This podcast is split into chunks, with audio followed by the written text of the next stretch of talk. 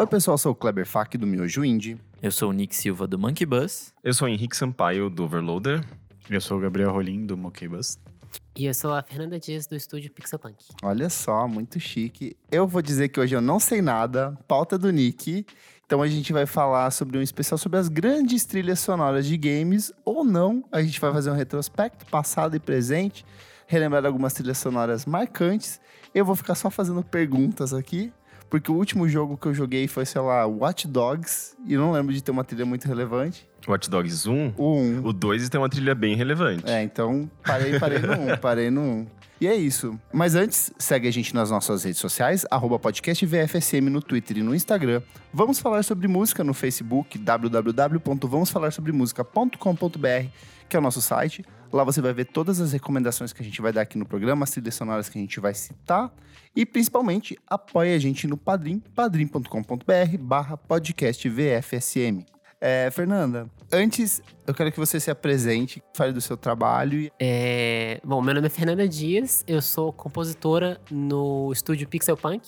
A gente está fazendo um jogo chamado Unsighted.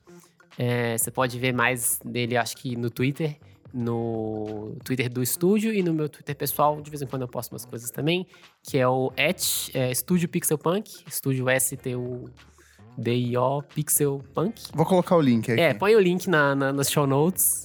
É, o meu é at Iron Fairy Underline. Eu tenho o SoundCloud também, que às vezes eu posto Tava ouvindo agora. mais raramente, mas eu posto as coisas lá também, que é soundcloud.com.br ironfairy. E acho que é, é basicamente isso. Eu tô fazendo a trilha sonora desse jogo. Tem muitas dessas coisas que eu falei de música dinâmica e tudo mais. Eu tenho muita influência é, uma galera que a gente vai falar, eu acho. Mas. É, eu acho que é isso. Então vamos pra pauta. Por onde a gente começa? Ah, acho que é importante começar falando de como surgiram as trilhas, né? Legal. Porque pra gente hoje é muito fácil baixar um jogo no Xbox, no Playstation da vida, já tá tudo pronto com trilha. Mesmo às vezes você vai ver o, a- o- o preview do jogo, já tem trilha bonitinha, tudo prontinho ali.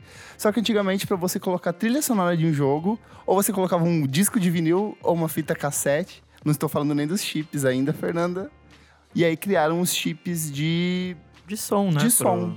Que são chips movidos a, é, funcionavam a partir de impulsos elétricos, onde você podia fazer variações de tons, variações de notas, só que era tipo muito limitado por conta da capacidade de processamento. Fernanda, você quer começar explicando como que funciona isso? Então, eu acho que a história começa nos arcades, eu acho. É que o começo do som nos videogames, ele começa. Ele vem muito da, da herança do pinball e das máquinas caça-níquel nos Estados Unidos e tal, que era uma cultura muito forte. E essas, essas máquinas tinham sons muito, muito é, característicos e, e chamativos, porque elas tinham que chamar atenção Uhum. no, no fliperama, onde elas, onde elas é, funcionavam. Sim. Mas era um som meio mecânico, assim, tipo, era É. ba- barulho da. ba- Por exemplo, o pinball era barulho da, ba- da bolinha batendo em alguns pontos específicos que gerava o som, né? Isso, o pinball, é, muito- muitas máquinas de pinball tinham som mecânico mesmo, é, gera- geralmente era algum, é, sei lá, alguns tinham sinos, alguma coisa Uhum. assim, esse tipo de coisa, tipo um telefone é, antigo. E aí, eu acho que com as caça-níqueis que começou a ter algum som eletrônico e tudo mais, mas era, era uma coisa muito primitiva ainda, era tipo... Ah, acho que até aquelas patincos, né? É, são exatamente, os patincos são os, os caça-níquel do... Do Japão, né? do Japão, mais ou menos. e aí, quando, quando começou a ter é, os arcades, os videogames nesses mesmos lugares, acho que foi natural eles quererem colocar um som pra chamar atenção também. Uma das primeiras, e que o primeiro som no jogo, Você tá pensando nos primeiros jogos? Computer... Ah, com, é, Space Computer? Space Compu- Computer Space, eu Computer acho. Space. É, eu- é um dos primeiros jogos, né? Aquele, aquele que é um É. arcade todo meio futurista, assim, retrofuturista. Um... Isso. E aí, o Computer Space já tinha, em 71, já tinha som. E era um som eletrônico ainda. Eu acho que ele não tinha um, um- um chip de som dedicado pra gerar o som dele. Mas era um som muito primitivo, ele tinha só alguns efeitos sonoros bem, é, bem primitivos mesmo. Demorou uns anos pra ter coisas que a gente considera música mesmo. Por no- exemplo, você lembra de algum que seja tipo um dos primeiros que tenha feito. Pra mim era muito mais. Não era trilha, era efeito sonoro, né? Por exemplo, Uhum. o Space Invaders, ou, que, que era.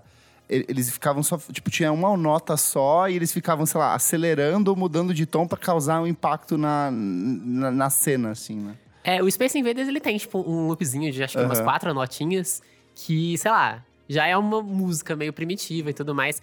E é engraçado porque ele já, já inaugura também a música dinâmica nos jogos. Que é um negócio meio que. Reza a lenda, que é um negócio meio sem querer. Tipo, à medida que o jogo vai ficando com menos inimigos na tela, ele fica mais fácil do processador fazer as computações. E ele faz isso mais rápido. E aí, por consequência, o jogo inteiro Hum. Acelera e acelera a música também. E isso acaba gerando também uma tensão no gameplay. Tipo, o, o- o- jogador vai ouvindo a música acelerando, ele vai ficando cada vez mais tenso. Uhum. Sei lá, meio que por acidente, mas ele já tem uma.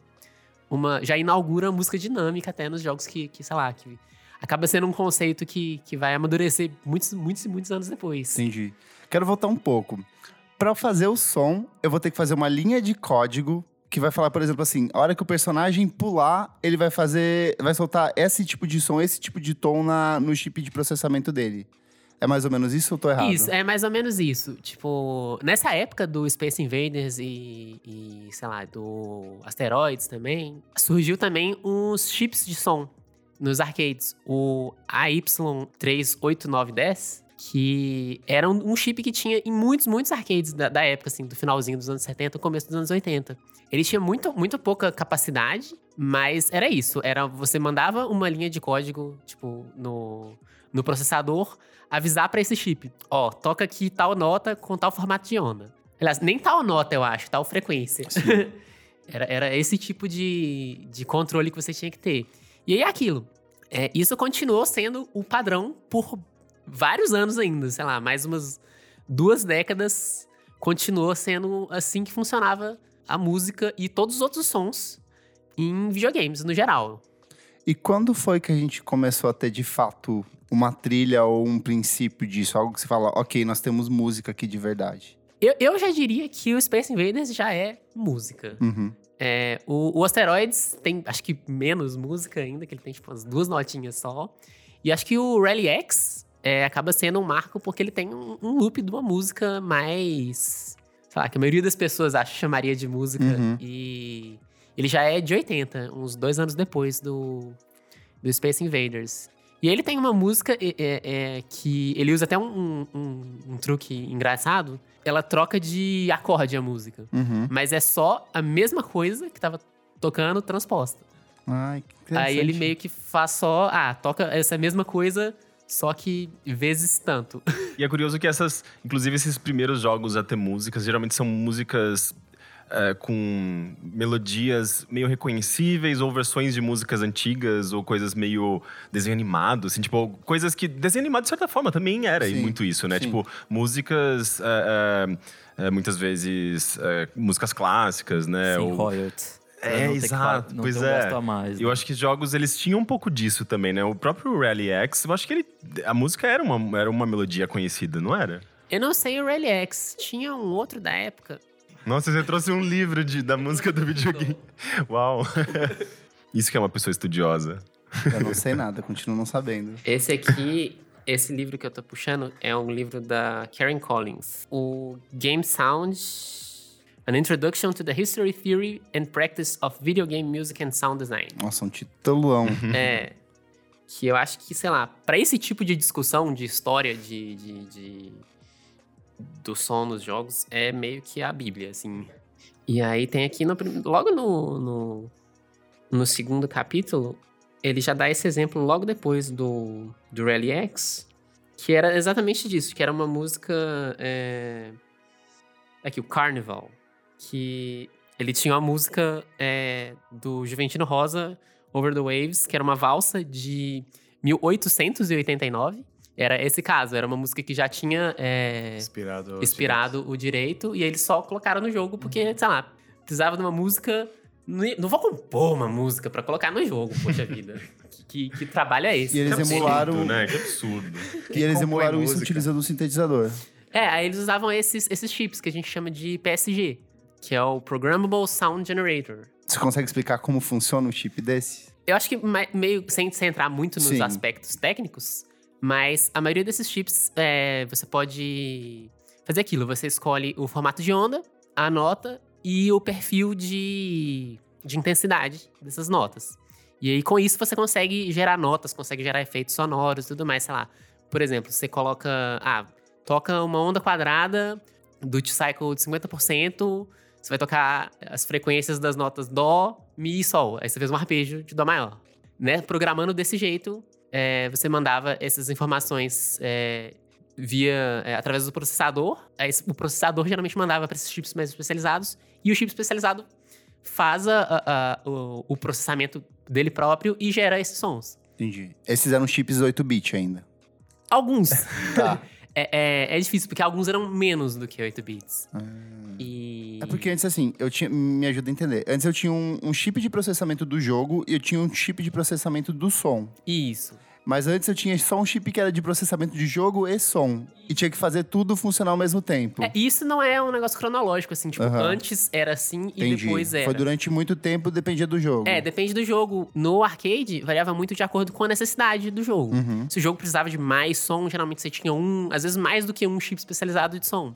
Se não, às vezes o próprio processador conseguia dar conta. E sei lá, e mesmo videogames muito depois dessa época, ainda funcionavam, é, alguns ainda funcionavam desse jeito. Tipo, por exemplo, o, o Atari 2600, ele tinha o TIA. Ele era um chip que não era só de som, ele é um chip de som e gráficos. Uhum. E, por exemplo, o Nintendinho, o NES, o 2A03, ele era um chip de processamento e de som. Ele tinha essa parte embutida de, de som nele mesmo. Entendi. O Game Boy também, ele é o mesmo chip de processamento e som, ele não tem um chip dedicado. E, sei lá, e vários outros exemplos. Por exemplo, o Super Nintendo já tinha um chip de som dedicado, o Mega Drive já tinha um chip de som dedicado, sei lá. Isso não é uma coisa Temporal. temporal, É é uma coisa escolha. de escolha, isso. Entendi. É, dependendo do recurso que você tem disponível, você escolhe a solução que vai te atender melhor. Entendi.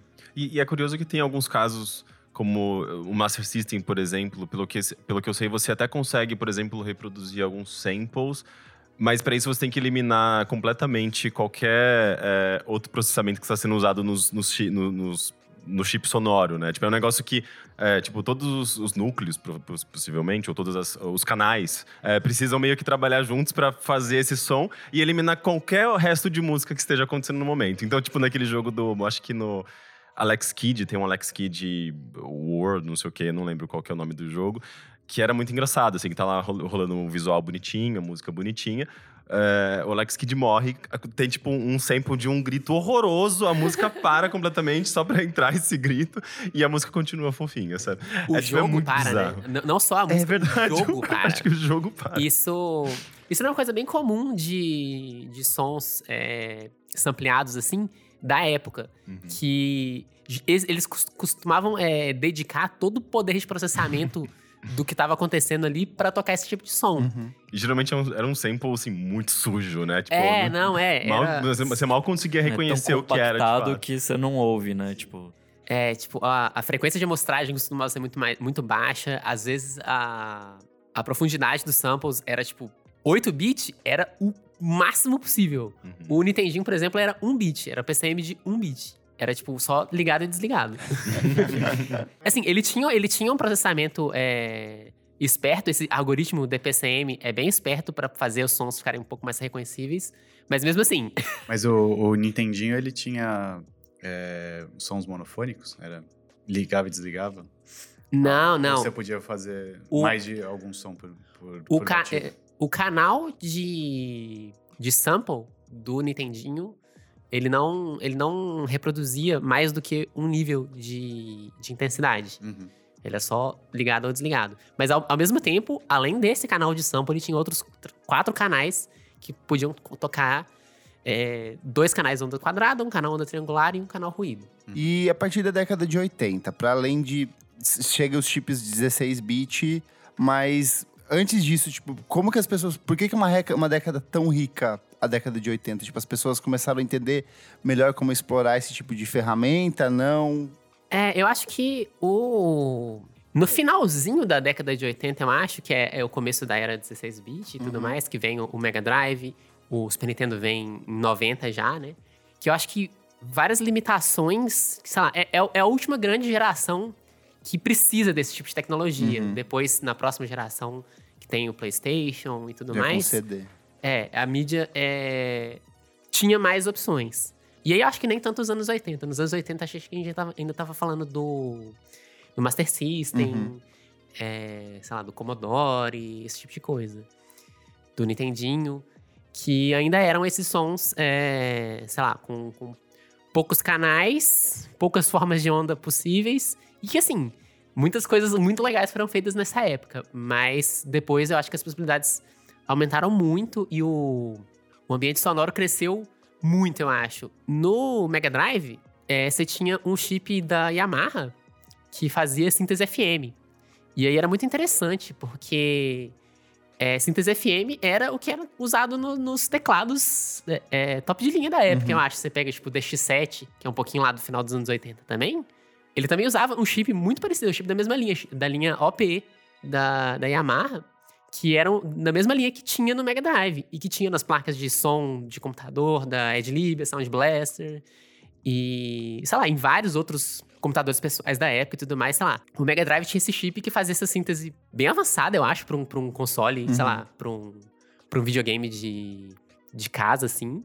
E aí, sei lá, com, essa, com esse tipo de síntese, a- as possibilidades sonoras são expandidas muito. Do outro lado, você tinha também o Super Nintendo, que foi um approach completamente diferente pra geração de som. O que ele tinha era reprodução de samples de PCM, e que, de novo, era também uma coisa que era usada é, em vários é, teclados musicais da, da época, nos mais avançados da época, você também usava também essa mesma técnica. Mas só pra entender, quando a gente fala de sample hoje em dia, por exemplo, eu vou ali, pego um, capto um ruído e transformo isso em música, vou, sei lá, transformando o tom dele pra se encaixar em nota.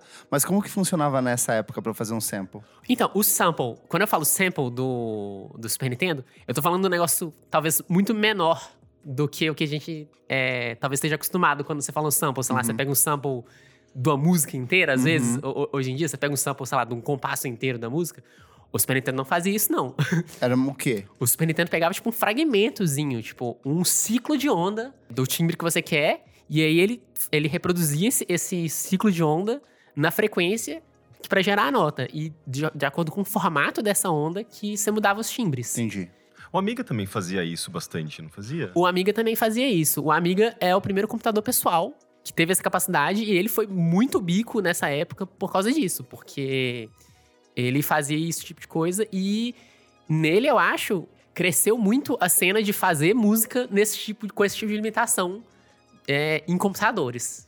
Inclusive tem todo um, um cenário, assim, tipo, de, de música de Amiga. Na verdade, o Amiga eu acho que era também um computador muito bom, assim, pra gráfico e pra, pra música, né? Tanto é que durante muito tempo ele foi usado, assim, até pra edição de vídeo. Pra arte Então, também, tem pra arte, né? arte generativa. Sim. Mas é, é curioso, assim, tipo, você vê que se desenvolve muito, né, é, as cenas, até de, de composição musical pra, pra Amiga, assim, você- nos jogos mais, sei lá, dos anos 90 ali, você tem coisas bem avançadas, assim, música pop mesmo, sabe? tipo, um É, negócio é. bem, é, bem, bem até fugindo um pouco do, desse, desse cenário de games e, e você identificando influência de música pop ali, sabe? Muito forte. É, eu acho que é, construindo em cima do, do que acho que começou meio que com o Commodore, com o Commodore 64, é, o Amiga depois veio e, sei lá, e ele era uma estação de multimídia muito poderosa pra época.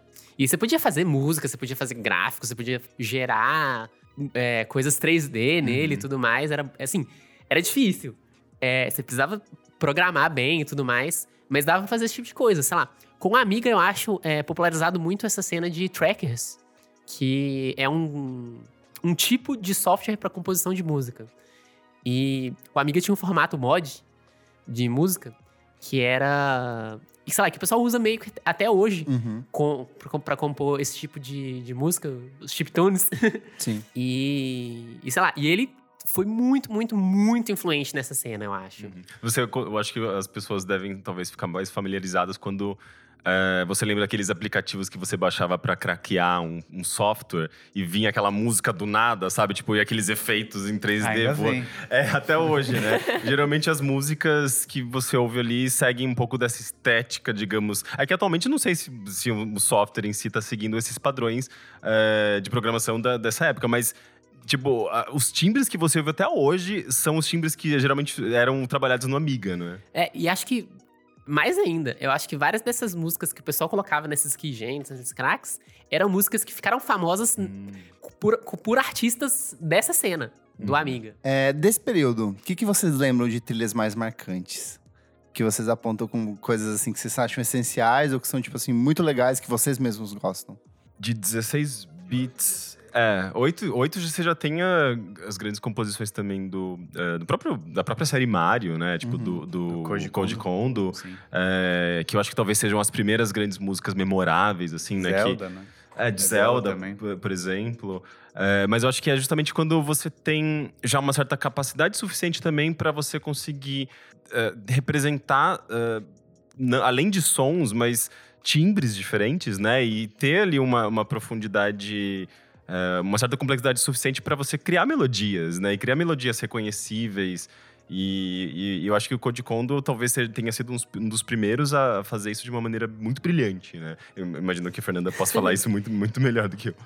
É, eu acho que tem. é, acho que é muito importante a gente chamar atenção pra esses clássicos, sei lá, Koji Kondo, Nobuo Ematsu, essa galera toda. Mas eu, eu fico querendo puxar a sardinha pro pessoal menos conhecido, se pá. Tipo, tem um, um compositor dessa época chamado Tim Follin.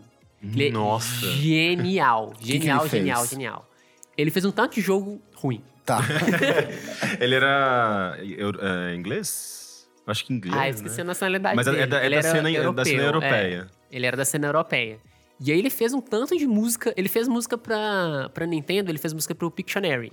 Ele E fez, eu acho que Silver Surfer do NES, Ele né? fez o Silver Surfer, surfista ele fez o prateado. Solstice. O Solstice é até legal. Mas ele fez um tanto de jogo aleatório, assim. E ele fez umas- Antes disso, ele fez as músicas pra um outro computador, menos poderoso, bem menos poderoso que o Amiga, que era o ZX Spectrum. E o, o interessante do ZX é que ele não tinha chip de som. Ele tinha um beeper. Sabe aqueles beeps que você ouve quando você liga o computador? Uhum. Aliás, que você ouvia quando Sim. você ligava o computador? Que ele só faz pip, Sim. o ZX tinha isso.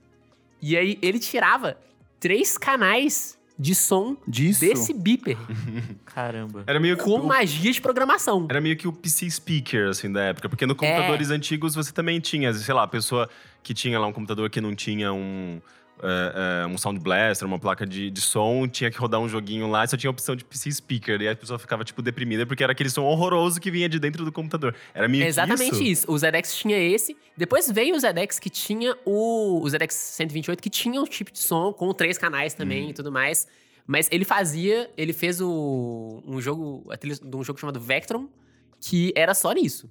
E ele tirou três canais e programando de um jeito é, super esperto pra, tipo, alternar ali. Tipo, ah, um pouquinho toca um canal, um pouquinho toca outro canal, um pouquinho toca outro canal. E aí o nosso ouvido soma essas três coisas que não estão tocando nunca ao mesmo tempo em três sons diferentes. Nossa, isso parece os jogos de MS-DOS que eu jogava, assim, que era, era barulho do computador, É, assim. que era o PC speaker. Nossa, eu achava muito bizarro. Não, eu, assim. eu acho horroroso. Assim, O que eu é, acho mais louco disso é porque era muita informação dentro de uma coisa que tinha capacidade de processamento ridiculamente baixa. Tipo assim, a unha do meu dedão tem mais capacidade de processamento que, o- sei lá, que, Super Mario, da, um jogo do Super Mario da época, sei lá. É que, tipo, o problema de- desses PC, speaker é que era um som realmente, assim, muito irritante, né? É, eu preferia jogar sem som, sabe? É, tipo, a ter a Era opção de- feio. É muito, ah, é tipo o som de, de frequência sonora básica, assim, né? Tipo, quadrado, triângulo, né?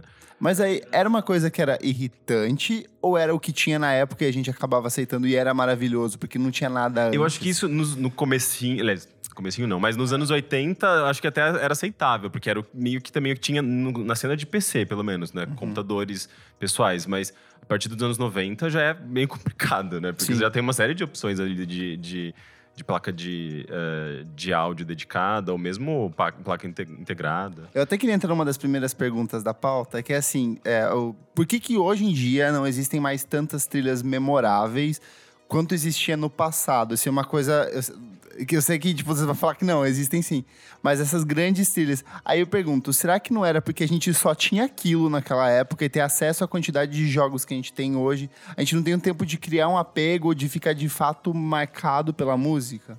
Eu acho que tem um pouco disso, mas eu acho que é mais porque naquela época a gente tinha menos capacidade de, de, de produzir trilha sonora muito complexa, digamos, com muitos elementos e tudo mais. Os, compos os compositores tinham que se apegar a esses poucos elementos e por conta dessa limitação, Uh, você tinha basicamente melodia. Você não tinha como criar, sei lá, tipo, uma trilha mais atmosférica, uh, uma coisa mais envolvente. A melodia era meio que o único recurso uh, dos compositores e, e, e, as melodias desses jogos são muito marcantes. Né? Mario é muito, sabe, tipo, as melodias, eles, você vê que é o forte.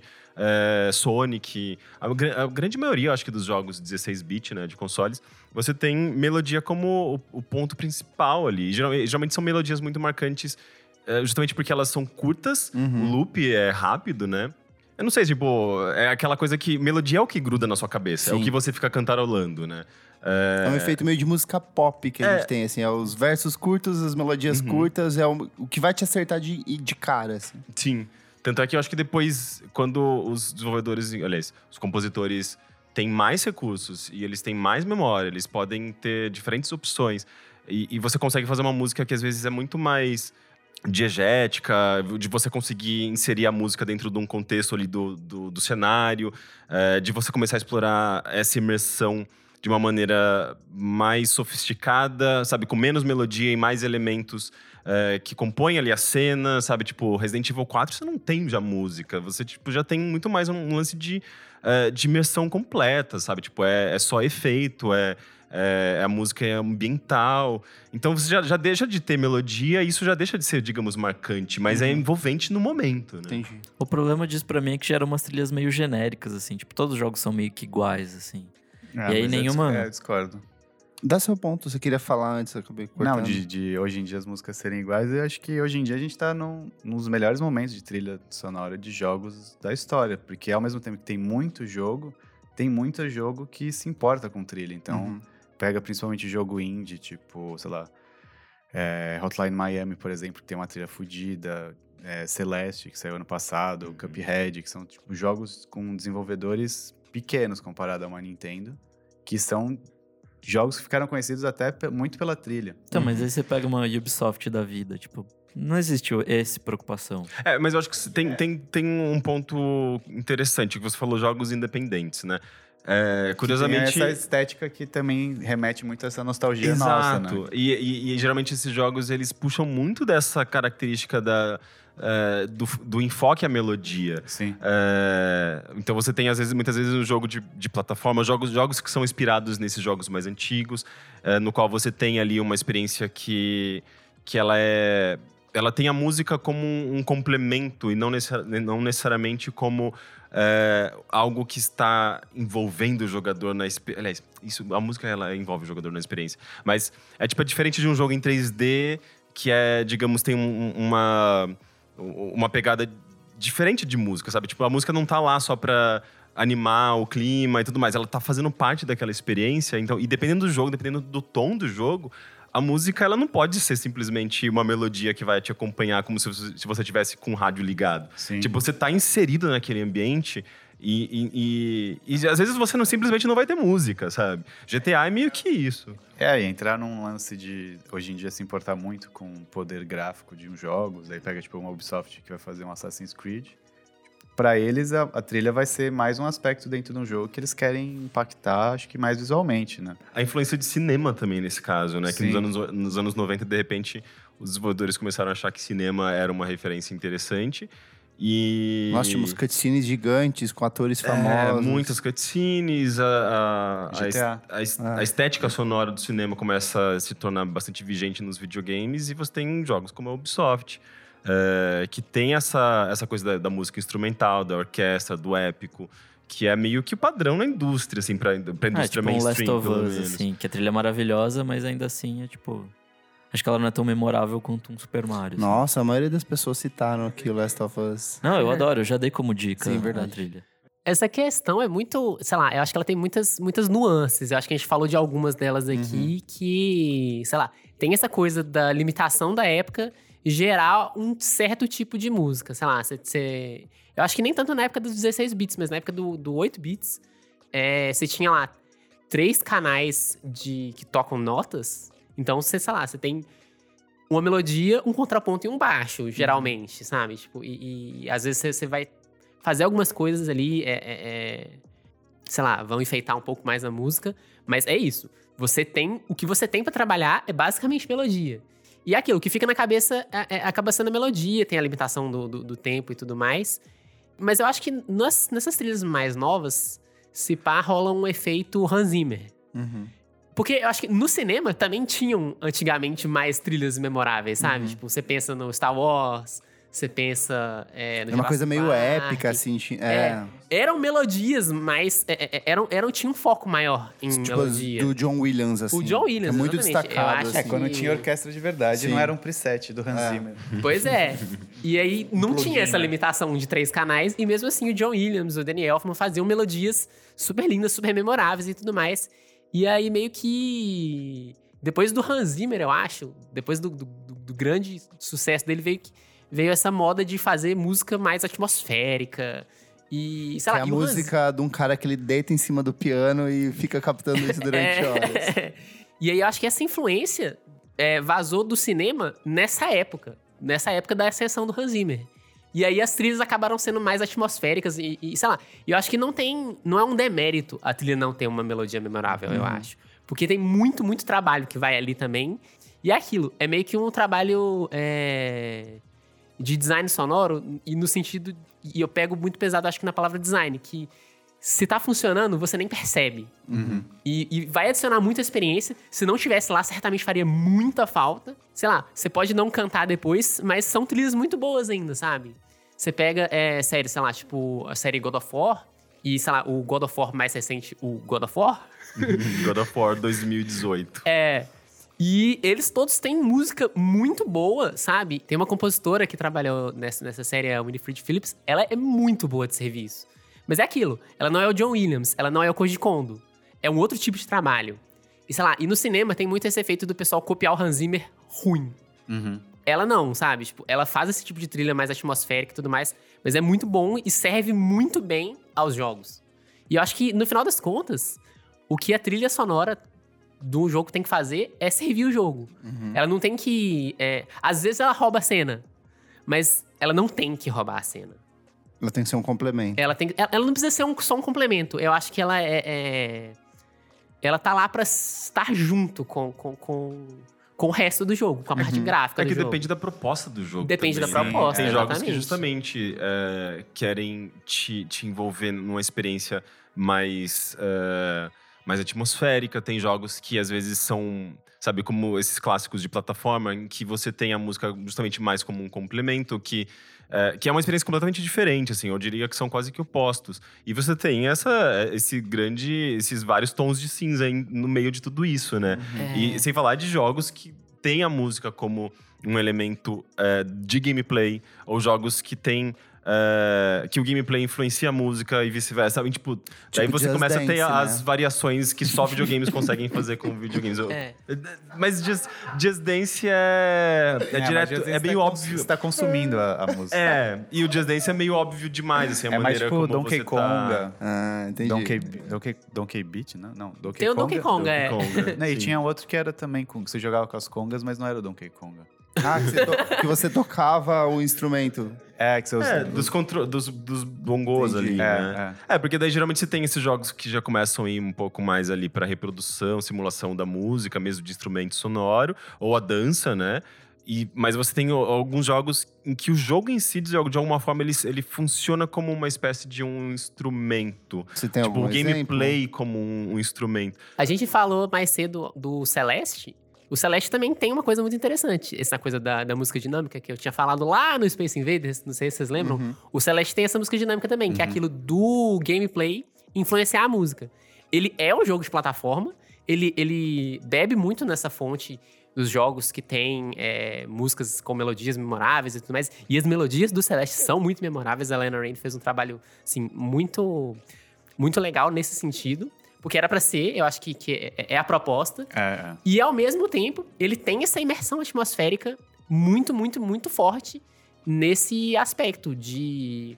é, a música reage muito Ao cenário. ao cenário, ao que Que tá acho que é acontecendo. bem Donkey Kong Country, né? É, eu acho que o Donkey Kong Country, apesar dele não ter a música é, exatamente dinâmica, mas ele tem essa música atmosférica muito boa Você também. passa de um estágio pro outro e você altera totalmente o clima. É, né? o. É, acho que até o Mario tem um pouco David disso, Wise, né? Você O tá David na... Wise, exatamente. Que é David sensacional, Wise é. Muito bom. É, o David Wise é um, um, um compositor que, sei lá, que até tem as melodias memoráveis, mas eu acho que não é o.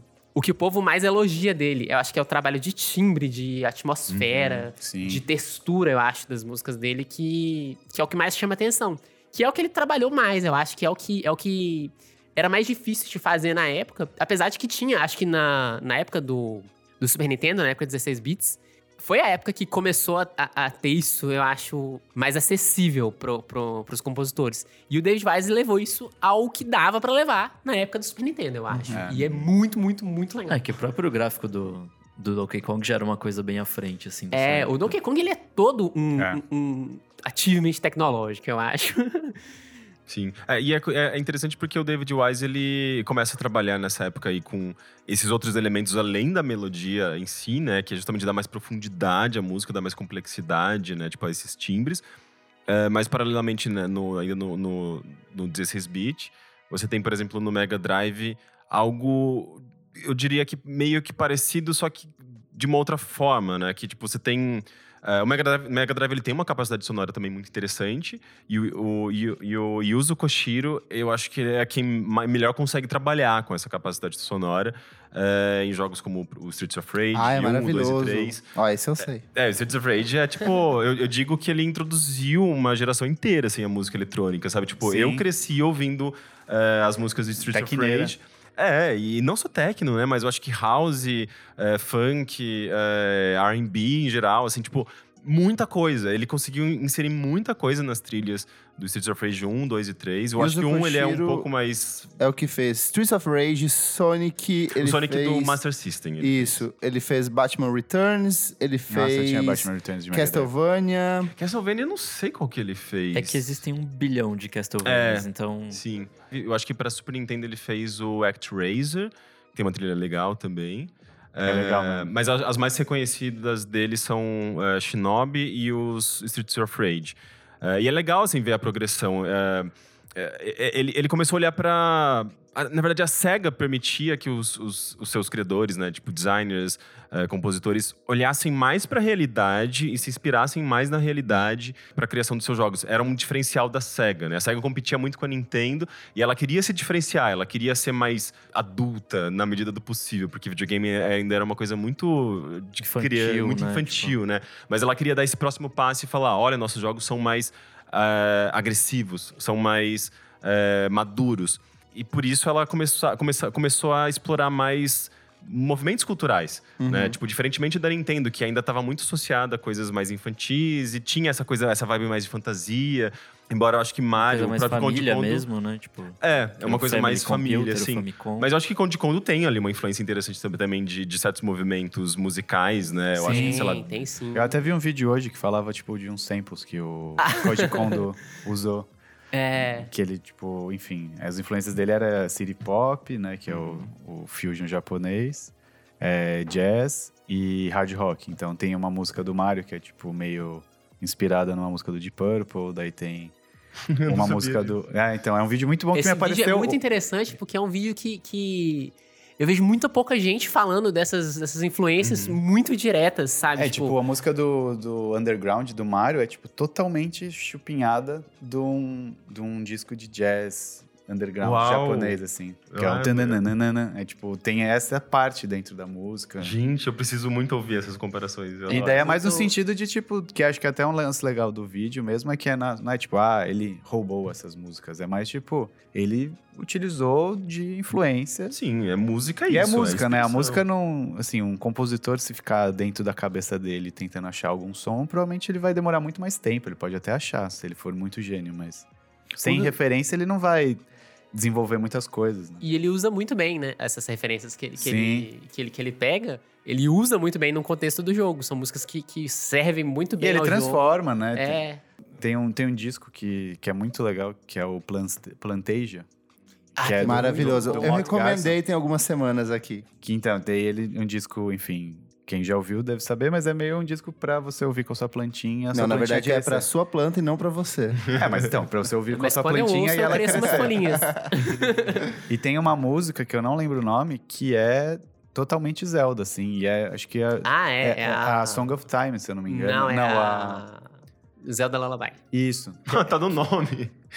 Não, é não, não, não no nome, mas a, a, a melodia é a melodia do Zelda Ah, Lullaby. tá, entendi. Que é... dananana, Tipo, é igualzinho. Uhum. E eles usaram, tipo, se inspiraram nisso. Entendi. É só pra complementar o, o lance, tipo, que eu, eu falei, né? Tipo, o Koji Kondo ele tem essas influências também, tipo, digamos, de movimentos é, musicais da época.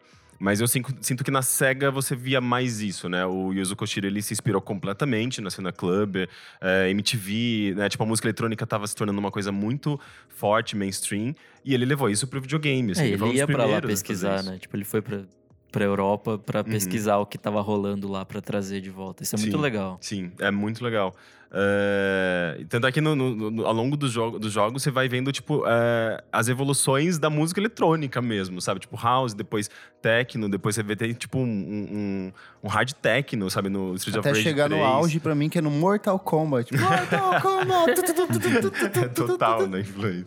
É, você tem jogos como o and Earl, que tem. É, que é total RB, hip hop, sabe? Tipo, funk. É, uma, é meio que uma, uma sátira da, da, da cultura urbana. Então, eles pegaram essa coisa, tipo, da, de, de, de música. da música moderna de cidade, sabe? Tipo, de ambientes urbanos.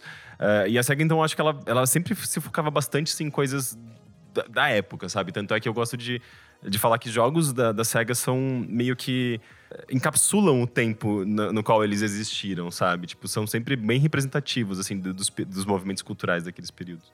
Eu gosto da trilha do Outrun, que é um jogo meio que de corrida, assim, Uhum, que do nada tem uns jazz, assim, meio Herbie Hancock. Você fala, tipo, mano, por, por que que tem aqui? É, e é legal só pra caramba. Pop. assim. Tem um outro compositor que o pessoal compara muito com o Yuzo Koshiro, que chama Ryu Memoto. Não sei se vocês conhecem. Ele é mais obscuro.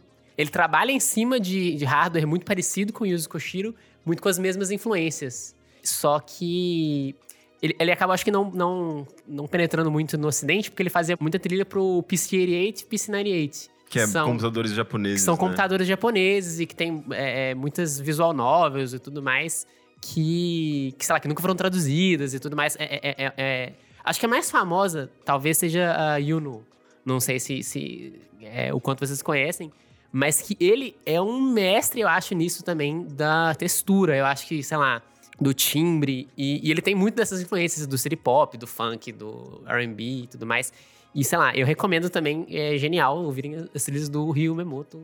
Se você gosta de. Acho que se você gosta do- da trilha do, das trilhas do Yuzo Koshiro, vocês vão adorar o Ryu Memoto também. É, eu queria aproveitar que você falou dessa coisa de, do Yuzo Koshiro, dele buscar referências em ritmos da época, pra gente falar sobre artistas que utilizam de trilhas sonoras de videogame com base pros seus próprios trabalhos. Um exemplo muito claro pra mim é o Frank Ocean, no Channel Orange, que ele já abre com três com... É um, sample do um sample do PlayStation, PlayStation ligando, Street Fighter, né? Street Fighter, tem vários. No hip hop é uma coisa muito comum, assim, de artista que utiliza de base de música, utiliza de elementos de. É, ultimamente eu tenho ouvido muito, tipo, já ouvi umas quatro músicas diferentes. O sample da Fairy do, do Zelda, Ah, Navi. é. o Listen.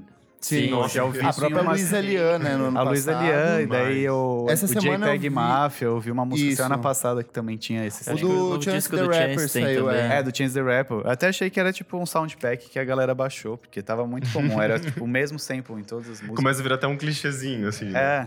É, É, tem, tem uma, uma produtora musical que eu gosto, icônica, que ela tem um trabalho, assim, muito... Ah, icônica, a produtora É, de a música produtora. eletrônica. Sim. Ela é, ela é bem é boa. icônica com um K. É, quem com K. quiser pesquisar. Sim. é, ela, é- ela tem um.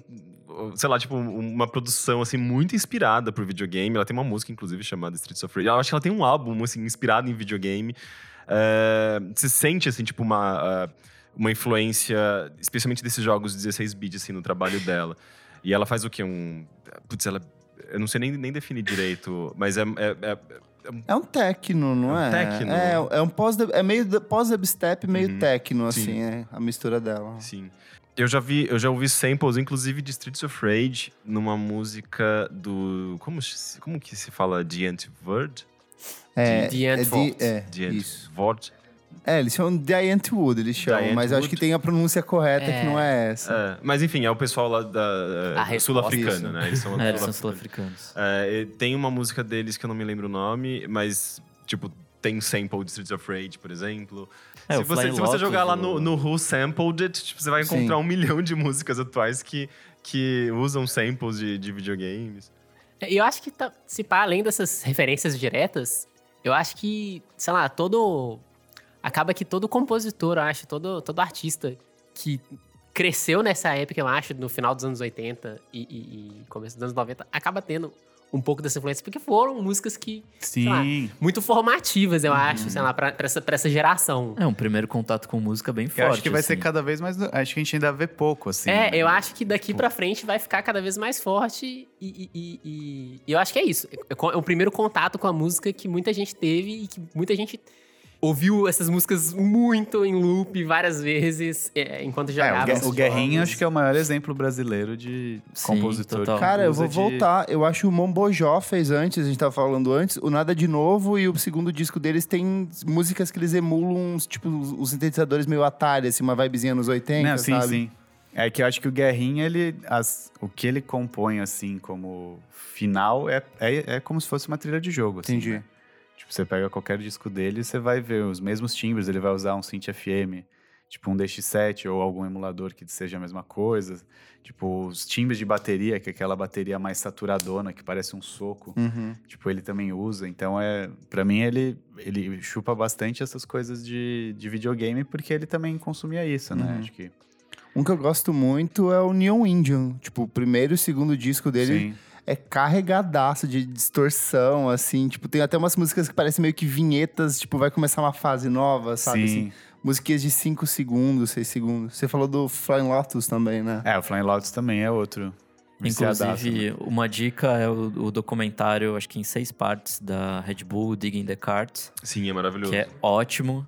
Eles falam de vários compositores japoneses, alguns meio obscuros, assim. É, E- fala e- sobre os chips, né? Tipo, Sim. é bem e tem legal. muito disso também, né? Tipo, de compositores atuais de música eletrônica, especialmente, falando de como esses jogos influenciaram, né, a produção deles. Eu acho que a Icônica mesmo tá, participa, ou não. Eu acho que, na verdade, a Fátima El Kadiri tá nesse... Ah, ela é maravilhosa. ela é maravilhosa. Loucona. E Tem, tem, o um, Flying Lotus, tem o Thun- Thundercat, tem tipo uma galera fodida. tem assim. um app da Korg que chama Korg Gadget, que, enfim, é como se fosse um, um DAW, assim, né? Que o DAW é o programa para você fazer as composições em música, que é tipo Ableton, é, GarageBand, Lo- Logic, esses softwares. E daí tem o Core Gadget, que é basicamente só um software com vários sintetizadores da, inspirado em synths da Korg. E daí eles lançaram recentemente, por enquanto só no Switch, que são os chipsets da Sega, da Namco, se eu não me engano.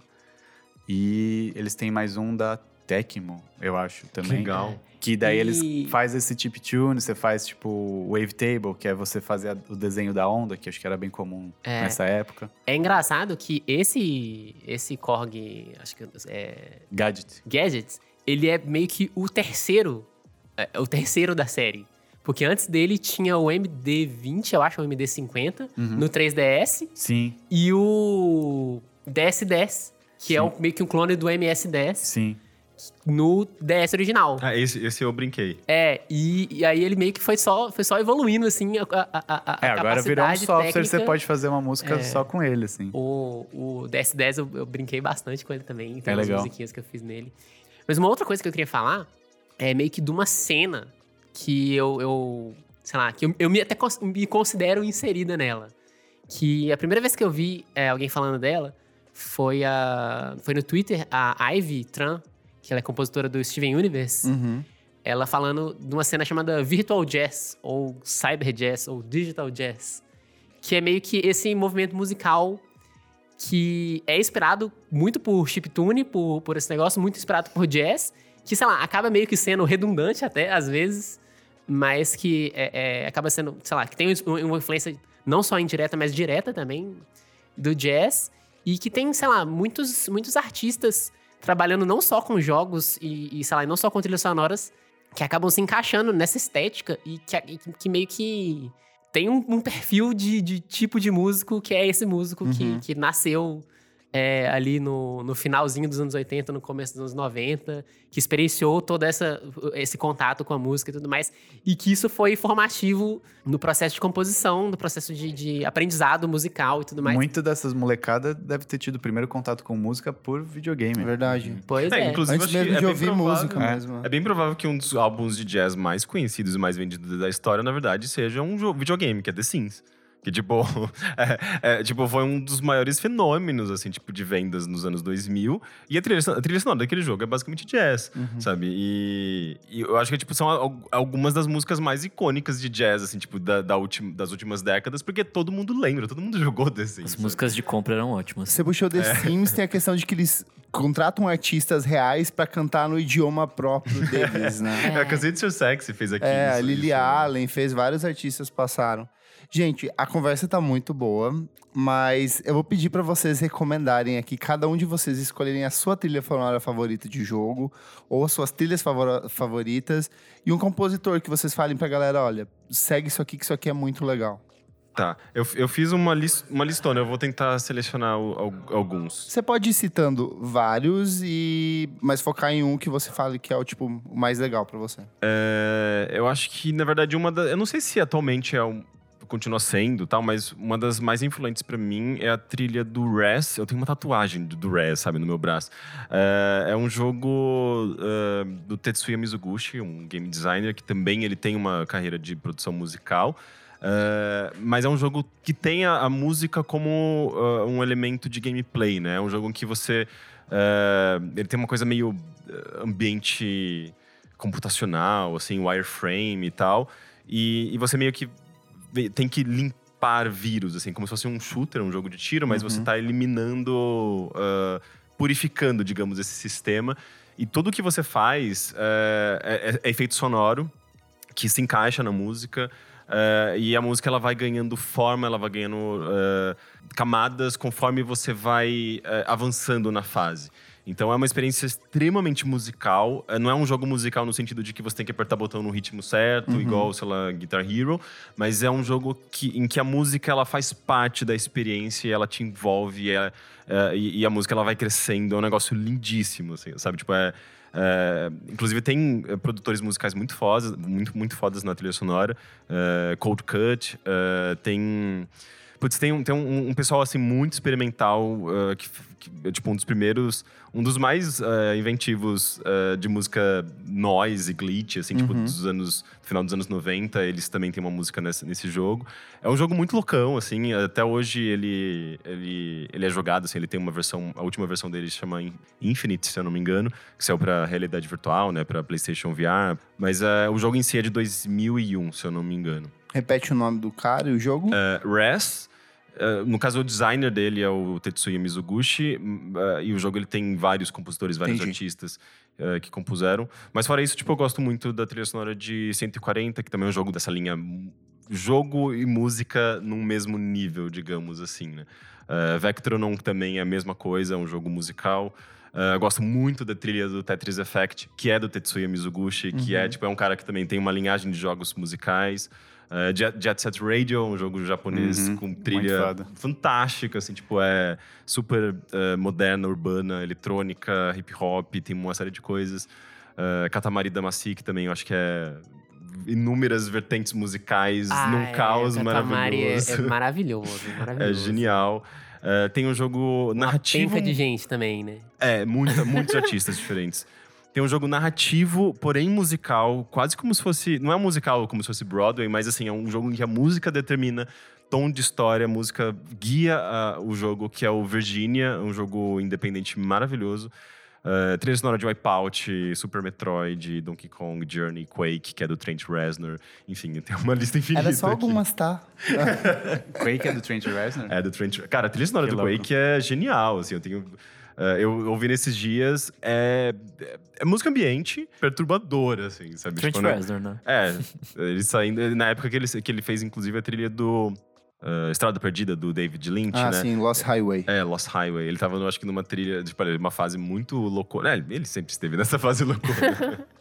Rolim, É, assim, eu não, eu não estou muito bom com os nomes dos compositores, então vou citar mais jogos, mas de compositores que eu realmente escuto muito, pra mim o principal é o David Wise, porque eu sou bem viciado na trilha. Ele é maravilhoso. Acho maravilhoso, que é bem isso da, de ter esse lance da ambiência até que a gente estava discutindo muito e ser Textura, algo, eu acho. é, totalmente novo, assim. Tem uma música chamada Aquatic Ambience. Não, né? essa música é Ela é maravilhosa. lindíssima, lindíssima. Tem vários vídeos, aliás, no YouTube falando como ele compôs, e, tipo, como ele programou, e é Tem as coisas treta. técnicas dele passar os timbres do sintetizador dele pro Super Nintendo. Sim, ele fez Battletoads também, né? Que é uma trilha bem também, legal. é.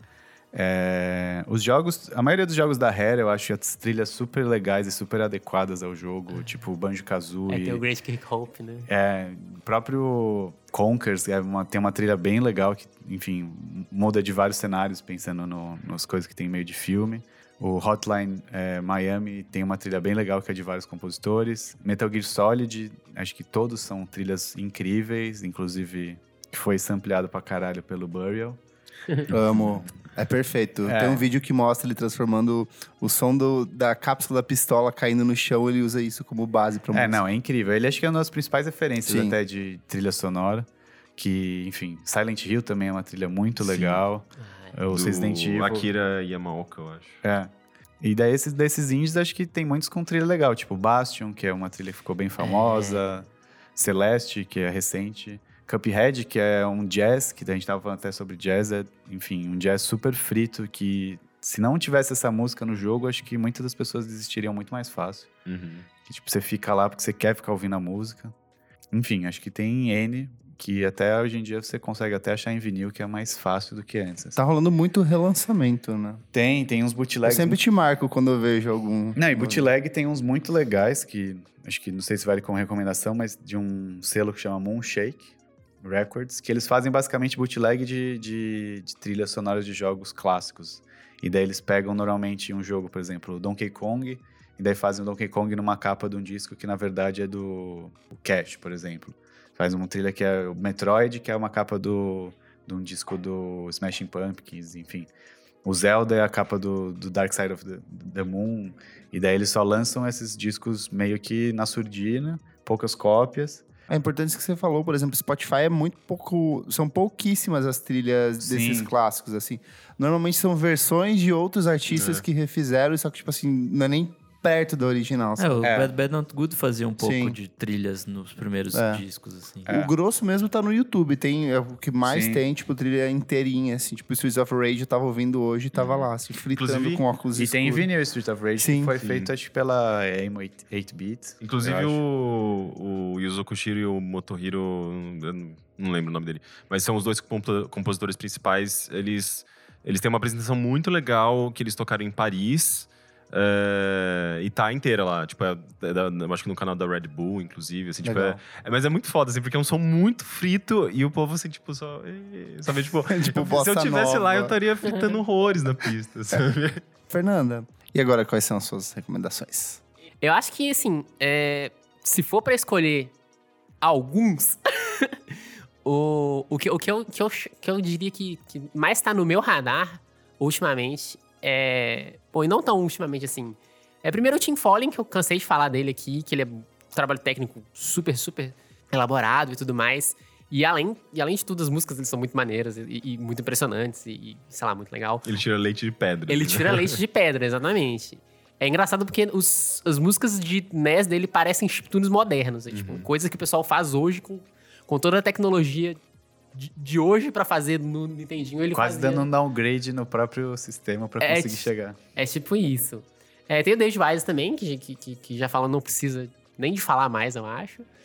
É, Aí também já falaram do Darren Corby e da Lena Rain, Darren Corby do Bastion, do Transistor e do Pyre, que são trilhas, assim, muito, muito, muito legais e que, e que são, acho que, as minhas maiores influências, pessoalmente, como compositora é, das coisas mais atuais.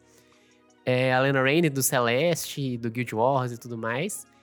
Tem um que a gente não falou, que é o Danny B, que ele fez é, a trilha do Super Meat Boy, do Ah. Binding of Isaac. é, e acho que mais importante, mais relevante, pelo menos pro, pro, pro meu radar, é o Crypto Necrodancer, E o Cadence of Hyrule agora. Nossa, Cadence of Hyrule é maravilhoso. Pois é, que é muito, muito, muito legal. A trilha e dela, ela que refez as? O Danny B, é ele. É, Danny, Ah, Danny. Danny Baronovsky, né? Danny Baranovsky, isso.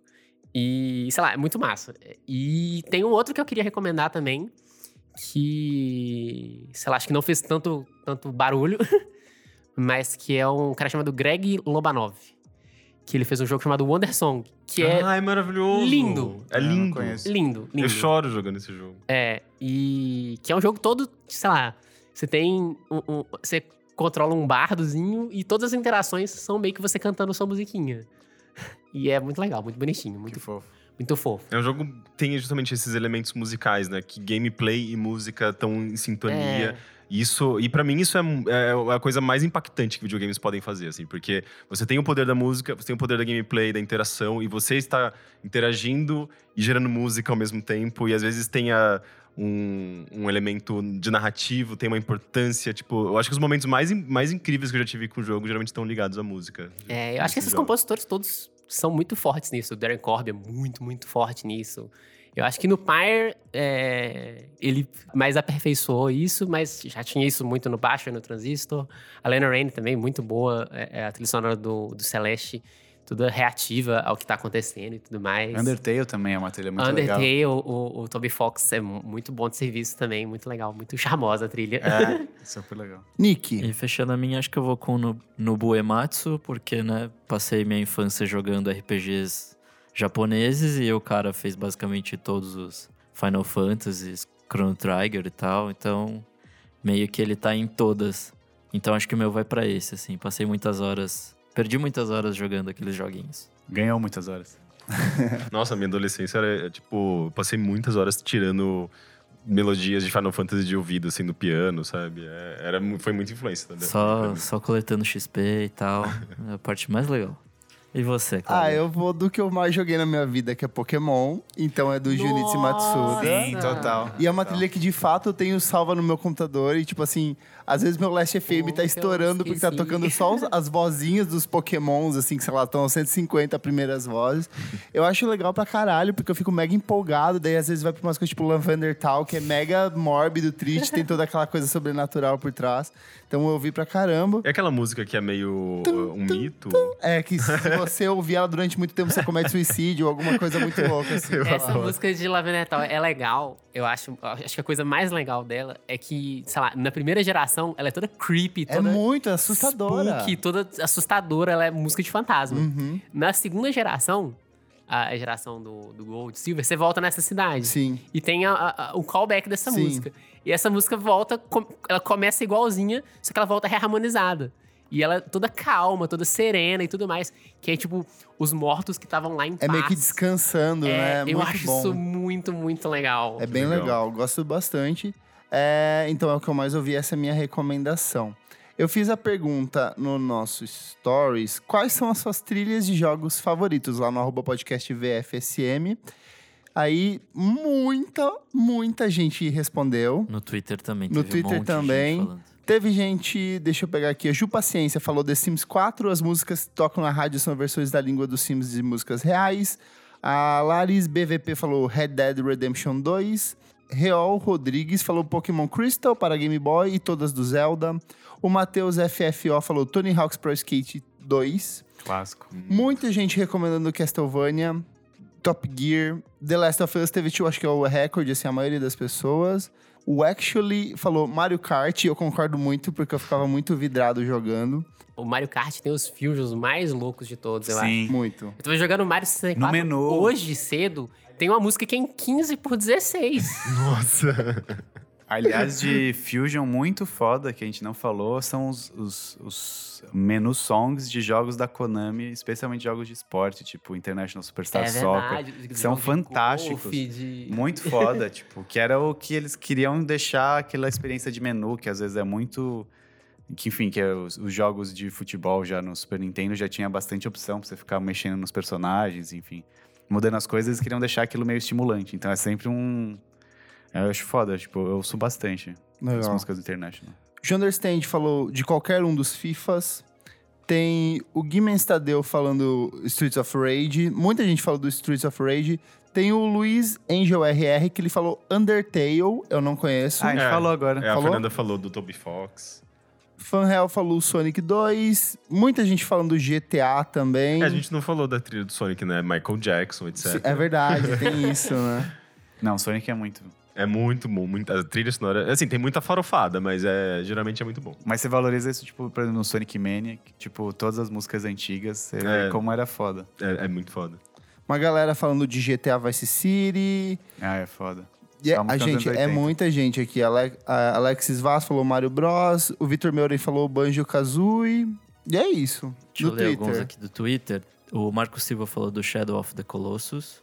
Que é bem atmosfera. Ah, não, ah, não tipo, nas, na, é porque é um jogo que tem muitos chefes, e daí tem umas músicas épicas com umas melodias lindas. O Tyler Bass falou do Top Gear. Top Gear é um virtuosismo é, chip, é, chiptune, né? É tipo aquela música daquele compositor inglês, né? Eu esqueci o nome dele. Barry Leite, que eu, eu É. gosto muito do nome dele, porque parece que é uma pessoa que está muito atrasada, falando gripada. I'm Barry Leite, sabe? Ai, estúpida. Muito É, o próprio Top Gear que teve o, o Horizon Chase brasileiro, que tem uma trilha muito legal. É, que é do... Que é me- me- meio nessa vibe. Ah, é vibe do Top brasileiro? É brasileiro o Horizon Chase. É, Horizon Tá de Eu não graça sei- esse aliás, mês eu não no- sei na quem é. PSN. Quem é, o compositor, mas deve ser alguém É, do, brasileiro. é o Barry Leite. É o Barry Leite? É o Barry Leite, é, É ele mesmo. Faz sentido. Chamaram, chamaram ele. Muita gente falando de FIFA. Ó, o Even SGC e o Leck Lover, os dois falaram Donkey Kong Country. Muita David gente Wise. falou também do Tony Hawk, que inclusive a gente meio que deixou, acho que a gente pode falar isso em outro programa, Pode. dessas trilhas de com músicas mesmo, Tipo né? GTA, né? É. Tem uma também que, que, que a galera, sei lá, que, que é bom, bom te falar também, a, a Yoko Shimomura do, do Street Fighter e tal. Não. Ah, o Street Fighter 2 eu tava ouvindo hoje, continua muito bom. É dela isso? É dela. Ah, eu acho maravilhoso.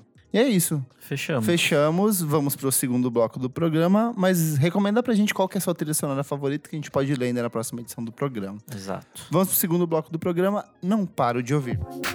Não paro de ouvir. Não paro de ouvir. Chegamos aqui no segundo bloco do programa, Não Paro de Ouvir. Niki, o que, que é esse bloco? Nesse bloco a gente vai dar indicações de coisas que foram lançadas nas últimas semanas e que a gente não para de ouvir. E o que, que você não para de ouvir?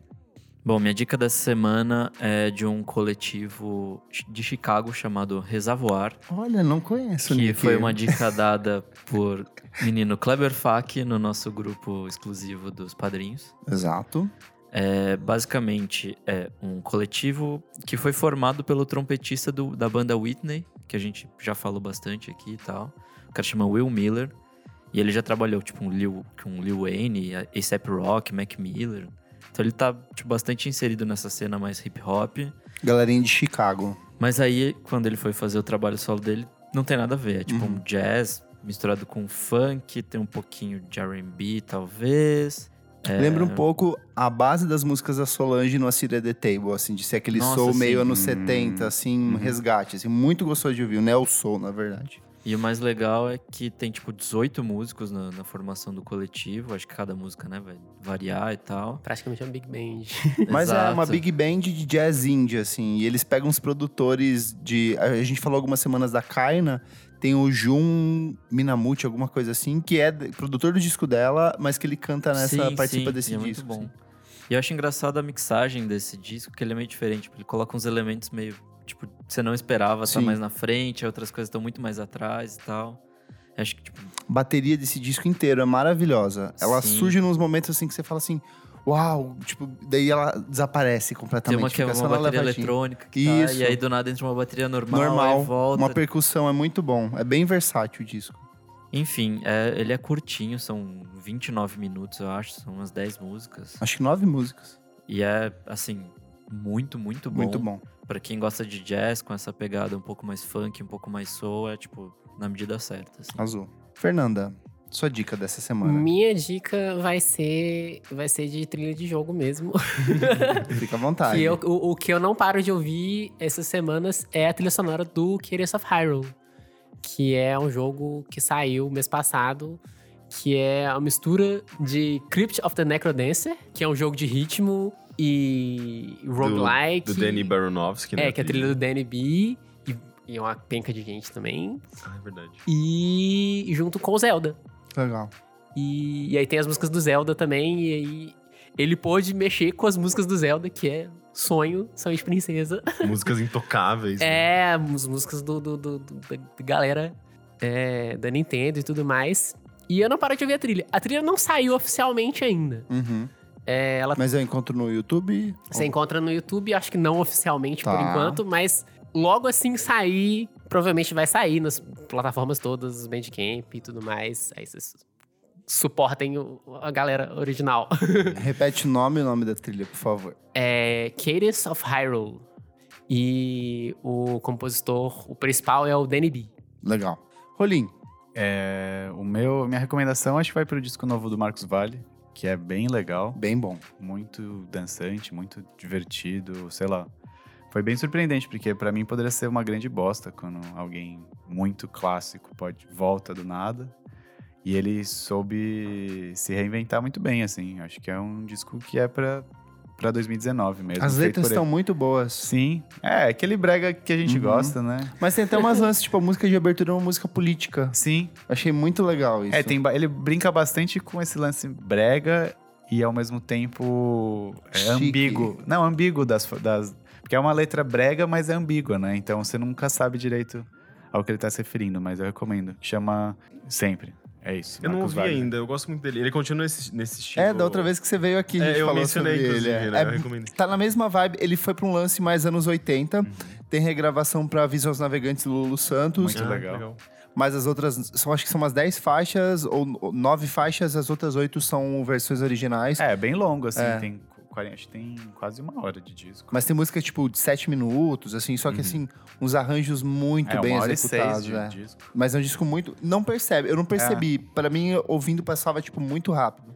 E, paralelo a isso, ele tava relançando alguns dos primeiros discos dele em vinil, assim. Sim, então, quero tipo, todos. Tá tá num momento muito fértil pra ele. A galera tá redescobrindo, né, nos últimos anos, Sim. assim. É, ele eu vou tá tocar no meu recital, Marcos Vale. Ah, é? É, Que no legal. recital de, de, de piano, de formatura, eu vou tocar o Preciso Aprender a Ser Só. Perfeito, perfeito. Ah, eu não lembro dessa. É um dos primeiros clássicos dele, é dos anos 60 É, ainda, dos anos né? 60, lá da época da Bossa Nova. Isso. não tinha nem aquela configuração de piano funk, assim, que ele tinha meio nos anos 70. Era outra pegada. É, eu vi o show do Previsão do Tempo no Sesc há uns duas semanas atrás. E daí depois ele toca umas outras músicas de outro disco. Ele fala: Ah, essa música aqui o Jay-Z e o Kanye West ampliaram. Eu vou tocar aqui. Privilégios. é. Muito bom. Não, foda. E você, Kleber? Eu vou trazer duas dicas e uma pergunta. A primeira é o disco novo da Karina Burke, o Desmanche. Disco com coprodução do Regis Damasceno, do Cidadão Estigado. Descasso, punk. Ela assumiu a bateria e a percussão do disco, então tem umas músicas que é só na percussão mesmo. Politicaço, ela fala sobre feminismo, ela fala sobre o atual cenário político do Brasil, ela fala sobre a, é, os crimes ambientais de Brumadinho e, e de Mariana. Então, assim, um disco que chega num momento perfeito, com letras perfeitas, mas que ela tira uns minutinhos pra cantar umas canções de amor, como é o caso de Amora, que é uma das músicas mais bonitas da carreira dela. Então, recomendo muito Karina Burr, Desmanche. Outra recomendação é o disco da Florist. A Florist é uma banda de indie folk de- do Brooklyn, que é composta por quatro integrantes, só que a principal era a Emily Sprague. Ela decidiu deixar o resto da banda de fora e fez um disco todo voz, violão e efeitos.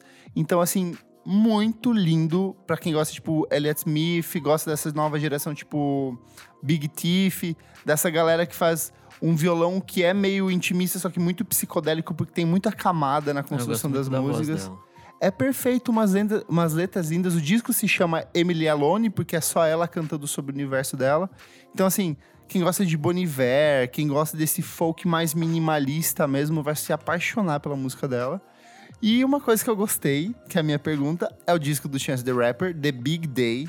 Só que, assim, ele é maravilhoso, mas é muito longo. O negócio eu só não parei de ouvir porque ele é tão longo que eu não consegui Não, terminar eu tô desde sexta-feira passada ouvindo esse disco, eu não consegui chegar ao fim, assim.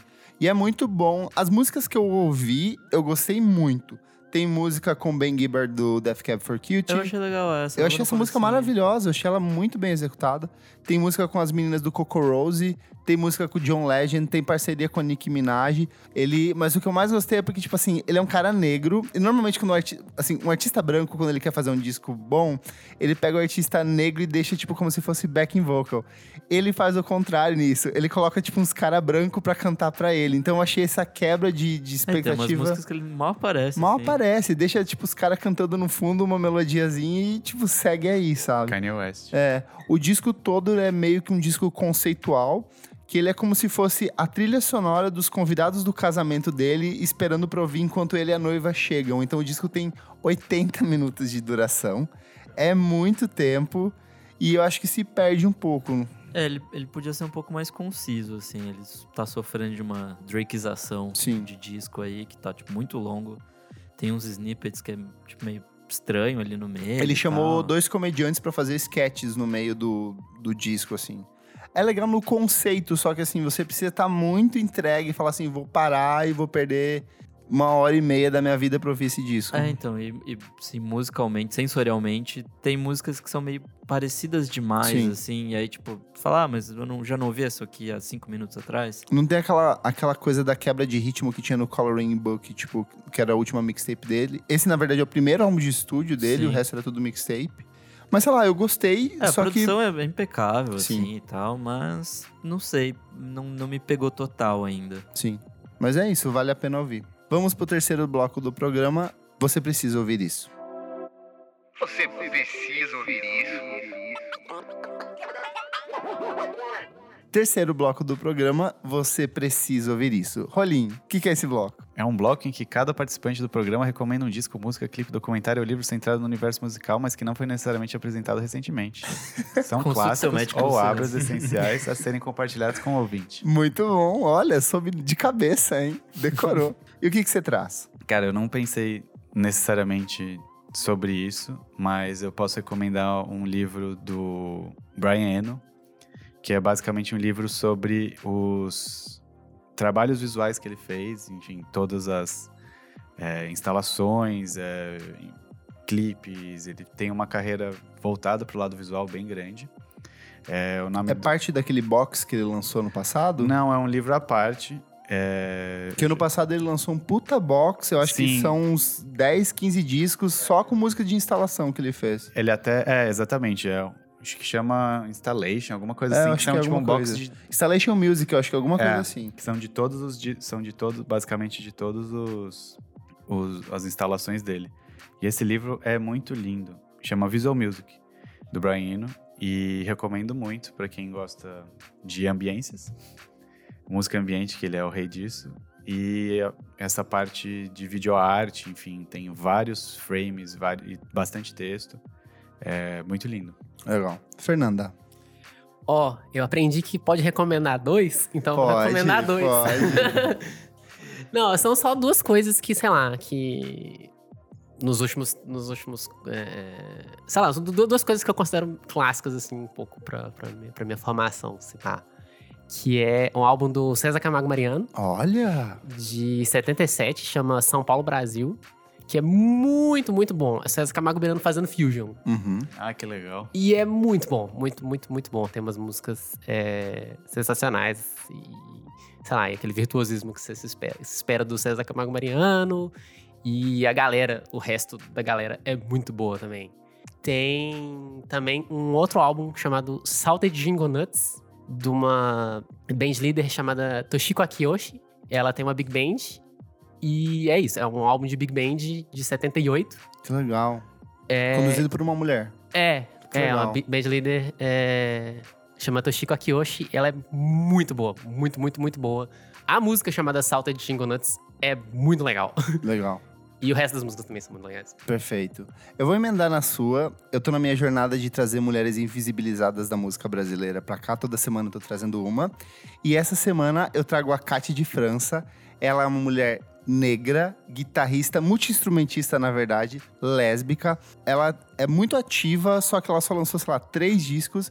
E o que eu quero recomendar é o 20 Palavras ao Redor do Sol, que é de 1979. Ele é um disco baseado em poemas do João Cabral de Melo Neto. E ele tem como participação e direção musical do Zé Ramalho. Só que quem participa do disco? Dominguinhos, Sivuca tocando sanfona, tem presença da Melinha e da Elba Ramalho, tem guitarra do Lulu Santos e tem o Bezerra da Silva tocando berimbau. É um disco que mistura, tipo, tudo. É assim, rock psicodélico com baião, com samba, com uma percussão maravilhosa, com uma voz maravilhosa. E esse disco foi relançado esse ano, acho que foi relançado em vinil. O pessoal da Build Up Media, que sempre ajuda, manda Sim, umas sim. pautas legais pra gente, compartilhou há um tempinho. E aí, tipo, eu tô há semanas ouvindo esse disco e eu falei, putz, já que eu tô recomendando, vou trazer ela, assim. Então vale muito a pena. Kátia de França, que é o disco que se chama 20 Palavras ao Redor do Sol. Minha outra recomendação é um rolê gastronômico. Eu fiz três restaurantes aqui de São Paulo que eu gosto porque tem música boa e tem comida boa. E eu fiz por meio que faixas de preço. O primeiro deles é o Jesuíno Brilhante, que fica Nossa. aqui na perto da Cardeal Arco Verde, descendo para Pinheiros. A música que toca lá é música potiguar, música do Nordeste brasileiro, mas principalmente do Rio Grande do Norte, porque a culinária deles é norte rio-grandense. Então, assim, tem uns pratos maravilhosos com. Tipo, dá pra quem é vegetariano, pra quem não é. E eles têm uma sobremesa, parece meio racista, mas ela se chama burra preta. Que é uma mistura de pão de, de melaço mergulhado num café com cobertura de nata e, e melaço por cima. Eu vi então, as fotos quando você foi, parece ótimo. é uma delícia, recomendo muito e a sonoridade lá é regional. Minha outra recomendação é um dos meus restaurantes favoritos aqui de São Paulo que se chama Petit. Ele fica, ele tem algumas filiais, mas eu quero que você vá na sede. A sede, o restaurante fica dentro de uma loja de, de artigos para pintura. Tipo tinta, tipo ó, tinta óleo assim, é num fundinho da loja, Nossa, o cheiro deve ser ótimo. não tem cheiro nenhum. Ah, que bom.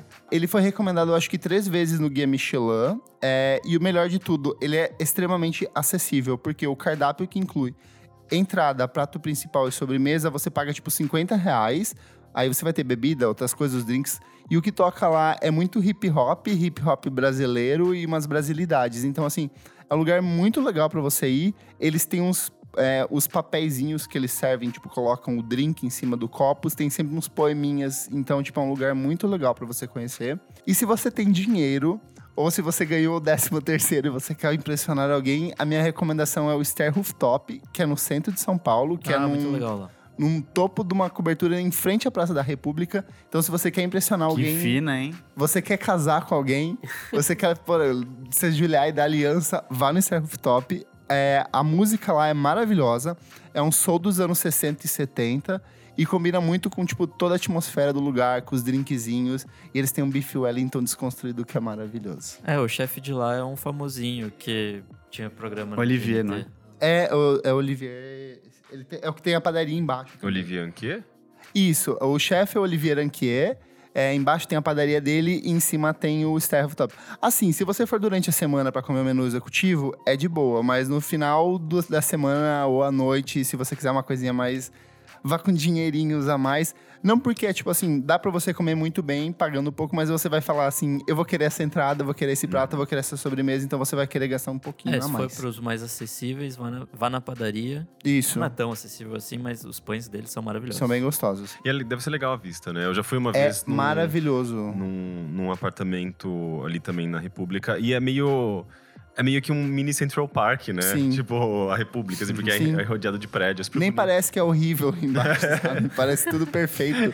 Eu me sinto muito uma garota inglesa, assim, tipo, no topo lá. Então é isso, minhas três diquinhas. Eu e vou... vale a pena, acho que ir no Jesuíno Brilhante, porque ele vai sair de lá, infelizmente. Ah, é? Vai pra onde? Não sei, eles não sabem ainda, mas ali vai virar uns prédios. Então eles vão ser Ah. expulsos até o fim do ano. assim. acho Então- que até setembro, na verdade. Então corre pra ir no Jesuíno Brilhante, que é assim, uma comida maravilhosa e não é caro. É bem acessível, assim, preço de São Paulo. Não, é muito, muito bom. Nick, Bom, minha dica de hoje foi. Outra dica que me deram, assim como a sua, foi um amigo meu, o Tyler, que me indicou um The EP. Creator. Me indicou o EP da Yasmin Lacey. Eu nunca tinha ouvido, era uma, é uma garota britânica, assim, de Nottingham. E voltando ao que eu já tinha falado na outra dica. triste. Não, é um jazz com neo soul e tal. Ela tem uma voz maravilhosa. É bem parecido com Liana La Havas. É, sei lá, meio que produzido por Bad Bad Not Good, assim. tipo. Entendi. A produção é deles. Não, não, é como se Mas a mesma fosse- vibe. é. Entendi. É, o último EP dela, que foi lançado no ano passado, chama When the Sun Dips 90 19 Degrees. E são quatro faixinhas, tipo, muito, muito boas. Ela tem um também de 2017 que vale muito a pena escutar. E, de novo, para quem gosta de jazz, de soul, vale muito a pena. Assim, ela tá muito alinhada com todas essas cantorinhas desse neo soul e tal, então vale muito a pena. Yasmin Lacey. Exatamente. Perfeito. Sem desliga o som hoje. Sem desliga o som. Semana que vem, a gente não falou que as meninas não participaram hoje por conta das tretas no último programa. Estamos separados temporariamente. É, não, não era pra falar, né? Mas fazer o quê? Acordos jurídicos para restabelecer o podcast. É, vamos para encerramento, então? Vamos. Eu tenho aqui rapidinho os comentários. Comentário do João Damasceno, ele mandou pra gente, eu acho que no nosso Instagram, podcast VFSM. Olá, lindos do melhor podcast, na minha opinião. Gosto muito do trabalho de vocês e divulgo bastante para os amigos que se interessam em ouvir conversas sobre música. Muito obrigado, João. Desde que comecei a acompanhá-los, me pergunto quando irei escutar um podcast sobre trilhas sonoras de filmes. Em sua opinião, quais os melhores, as piores, as mal interpretadas e desvalorizadas por aí? Adoro saciar minha sede de conhecimento com vocês. Um beijo e grande abraço a todos. Eu respondi pra ele que vai rolar, mas vai ser próximo de fevereiro do ano que vem, quando rolar perto do Oscar. Exato. Comentário do Iberê Camargo, que já participou aqui do Saudades podcast do com a gente, tem que voltar a participar. Foi a respeito quando a gente falou do Big Star, há, acho que há umas duas semanas, que a Isa puxou o documentário aqui. Ele falou o seguinte: sobre o Big Star, além do Alex Chilton, Chris Bell era um gêniozinho, inclusive fala sobre isso no documentário indicado. Faz parte dos clubes do 27 e só conseguiu gravar um disco que foi sair 15 anos depois de sua morte. A I Am The Cosmos é maravilhosão e muita gente, quando ouviu, acreditou mais ele do que ao Chilton a responsabilidade pelas canções lindas do Big Star. O comentário do Matheus FFO. Fala pessoal, só queria deixar registrado que vive exatamente o que a Isa e o Elo falaram sobre o Angles, do Strokes, já que eu comecei a ouvir Strokes no ensino médio, justamente na época que saiu o álbum. Então eu tenho um pouco de guilty pleasure com Angles. Hehehe. Amei o programa, apesar de sentir doído pelo Oasis, Oasis banda merda. Porém, parabéns pelo podcast e continue pelo excelente trabalho. Referente à última edição, que era bandas boas com discos ruins, que eu discordo pela presença do Oasis nesse programa. E o último. É do Emerson Zen. A cada edição que passa, vocês só melhoram. Ri demais com os deboches que vocês soltavam. Por favor, mais edições assim. Ah, e eu, como fã do The Killers, que já fui, tenho mais que concordar. Battleborns é horrível. Senhor, esconde na fanbase. A gente tem uns comentarinhos também no Twitter. O Ali Sater, do Terno Rei, mandou. Pô, eu gosto muito do Otto, mas aquele disco, o Moon 111, nossa, é muito ruim, meu Deus. Nossa, eu confesso que quando saiu esse disco, eu gostei. Mas aí depois eu me arrependi tanto de ter gostado, porque ele não é bom. Que isso é diferentona, né? Não, na época eu gostei do conceito, tipo. Não sei, eu usava muita droga na época, a gente foi muito ignorar isso. Bom, teve muita gente discordando da gente do Ah, é verdade. com Oasis, mas, gente, Oasis As é fãs de. Lady Gaga ficaram espumando porque a gente criticou o art pop. As fãs do, do, do Arcade Fire ficaram puta porque a gente cri- criticou o Everything Now também. Ai, pior que eu amo. Eu sou da, Ai, eu da equipe, da equipe do- da, da minoria que gosta desse álbum. E teve um cara que falou assim que a gente falou do King of Limbs. Eu não acho um disco ruim, mas a gente trouxe que é apontado como um disco ruim do Radiohead, né? É, isso aí já é, já é complicado. É, mas aí, tipo assim, um cara falou assim: concordo que pro Radiohead ele é um disco ruim, mas se fosse um disco do Muse, as pessoas iam estar chamando de obra-prima. então eu achei tipo, um comentário muito bom. E deixa eu só ler mais um antes de acabar. A Duda Dudel. Estava calma e tranquila indo para a cama, mas pistolei com esse episódio do podcast. falando que Be Here, Be Here Now é um álbum ruim. Gente, que isso? Stand By Me, Don't Go Away, All Around the World. Isadora me representou. Hahaha, tô Ai, pulando na fraco, cama, cara. Por favor. É, É. Pra mim é só banda merda com algumas musiquinhas boas, mas enfim. Recadinhos rápidos aqui. Vai rolar a noite da revista Balaclava no Zig Duplex, aqui em São Paulo, dia 3 de agosto. É, ingressos à venda. Tem ingressos. Tô aqui com. Vou colocar no, no nosso link do post para você comprar os ingressos. Vai ter discotecagem de todo o pessoal que trabalha na revista Balaclava, inclusive a Elosita, que não está participando hoje. Mas tem discotecagem da Yu, do Dota, que já participou aqui do programa. Bom, e temos também é, shows do Monkey Bus, 25 de agosto tem o Cigarettes After Sex. que já não tem mais ingresso. Não tem mais ingresso, mas aí dia 21 tem o Main Night Trust em São Paulo e Man 22 I Main Trust. Night Trust em Porto Alegre. Man, I Boa. trust. É isso? E é isso. É, Fernanda, suas redes sociais, onde as pessoas te encontram. Repete o que você contou lá na abertura, seu SoundCloud, o que as pessoas fazem pra te ouvir e quando o jogo vai ficar pronto para as pessoas conhecerem seu trabalho. Achei bem foda, vi uns frames aqui, achei uma meio Hyper Drifter. é, o Rafael Strifter fala- comenta muito. Eu gosto muito desse Tem muito jogo. das, das, das inspirações parecidas com a gente, eu acho. Ah, que louco. Mas. Bom, o jogo sai em 2020. Uhum. Sei lá, do meio pra frente, assim. Acho 2020, se, se tudo der certo. É, vocês podem me encontrar no Twitter. Eu sou at IronFairy Underline. Eu tenho SoundCloud, soundcloud.com.br IronFairy. Eu tenho Instagram também, mas eu não uso muito. É IronFairy42. E tem o Twitter do estúdio, se vocês quiserem acompanhar mais o jogo também, que é o at Studio Pixel Punk. Que é isso aí, é aí que vocês me acham nas redes Legal. sociais. Rolim. É, o meu é arroba rolinos no Instagram, no Twitter. Acho que é isso, são as redes que eu uso. Azul. Rick. Eu. ah, você pode me encontrar no Twitter no arroba Rick Sampaio, R-I-Q-U-E. No Instagram também. E eu queria deixar um recado. ah, o overloader.com.br, né, que é o site do qual eu faço parte, ah, sou eu, o Heitor e o Teixeira. A gente tá lançando uma versão nova desse site. No dia 10 de agosto, a gente vai virar a chavinha e o site novo vai entrar no ar. Eh, a gente vai fazer, inclusive, uma transmissão no dia 10, que é um sábado. Uma transmissão que vai durar provavelmente a tarde inteira. A gente vai jogar provavelmente várias coisas diferentes. Deve ter rolar algumas atrações ali. E a gente deve comentar também bastante do site, que é justamente um, um marco pra gente, né? Porque a gente vai fazer cinco anos em setembro, então o site meio que. O site novo entra meio que como uma das comemorações. A gente vai ter festa em setembro. Ah, e então fique de olho, né? Porque se você entrar provavelmente a partir do dia primeiro, você não. Você vai cair num soon, sabe? Tipo, em breve. Mas no dia 10. Num o- carinha com uma pá cavando assim em obra. Em um construção. É, em construção. Dá pra jogar o joguinho do dinossauro? É, só você tirar a internet do ar. Que daí você vai o site entrar só no- de games está por vir. Mas lá você, lá você vai encontrar. Na verdade, você já encontra atualmente, só que justamente a partir do dia 10, quando o site novo entrar no ar, no, no ar você vai encontrar bastante cobertura de jogos brasileiros. É, a gente é, tem vídeo ensaios, eu tô lançando uma série de, de vídeos é, sobre a relação entre videogames e militarismo, até como uma maneira da gente entender por que, que videogames são tão violentos, né? Tem tanta representação de violência por conta dessa base de militarismo, né? Uma das minhas dos, meu- dos meus argumentos. Militou É, toda. E a gente faz transmissões de jogos, eh, tem reportagens, tem artigos, tem um lado mais politizado, tem uma comunidade diversificada, tem uma comunidade bastante inclusiva, né? Então, enfim, eu gosto muito do meu trabalho. Azul. Bem, eu estou fazendo um documentário com, com a Fernanda, por exemplo, que é um dos meus projetos paralelos. Eu tenho alguns projetos acontecendo, mas esse documentário, eu não sei nem se. Ah, a gente. Eu, eu, aí que tá, é que eu tenho outras pessoas envolvidas, eu nem sei se eu posso dar detalhes, Uhum. mas. Mas quem, quem, quem esteve presente no Big, que foi um evento de games, viu eu produzindo eh, com as meninas, a gente, tão, a gente tá filmando, a gente tá, enfim, trabalhando no projeto em si pra gente tentar financiar.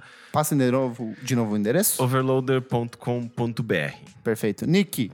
Arroba Nick Underline Silva no Twitter, Nick Silva no Instagram e segue também meu outro podcast, o Pós-Jovem. Paz jovem. Hoje você tá sozinho. Fazer sozinho a hoje pra fazer as vozes. É, eu sou arroba Kleberfac no Instagram. Diquinhas diárias de música todos os dias. Todos os dias. Ou arroba miojoindie no Twitter. Acompanhe nosso podcast, arroba podcast VFSM no Twitter e Instagram. Vamos falar sobre música no Facebook, www.vamosfalarsobremusica.com.br, onde você vai ter todas as recomendações que a gente deu aqui hoje, ou tudo aquilo que eu consegui listar com base nos nossos ingleses e japoneses pronunciados aqui. E apoia Assina a gente nosso feed. nosso feed, verdade. Assine a gente no Spotify, Deezer, Apple Music, Google Podcast. Baixe, compartilhe. Se você não puder ajudar a gente no Padrim, compartilhe com os amigos. Faça com que a gente continue a crescer cada vez mais. Obrigado pela sua audiência e desculpa qualquer coisa. E até a próxima edição do programa. tchau. tchau. Tchau.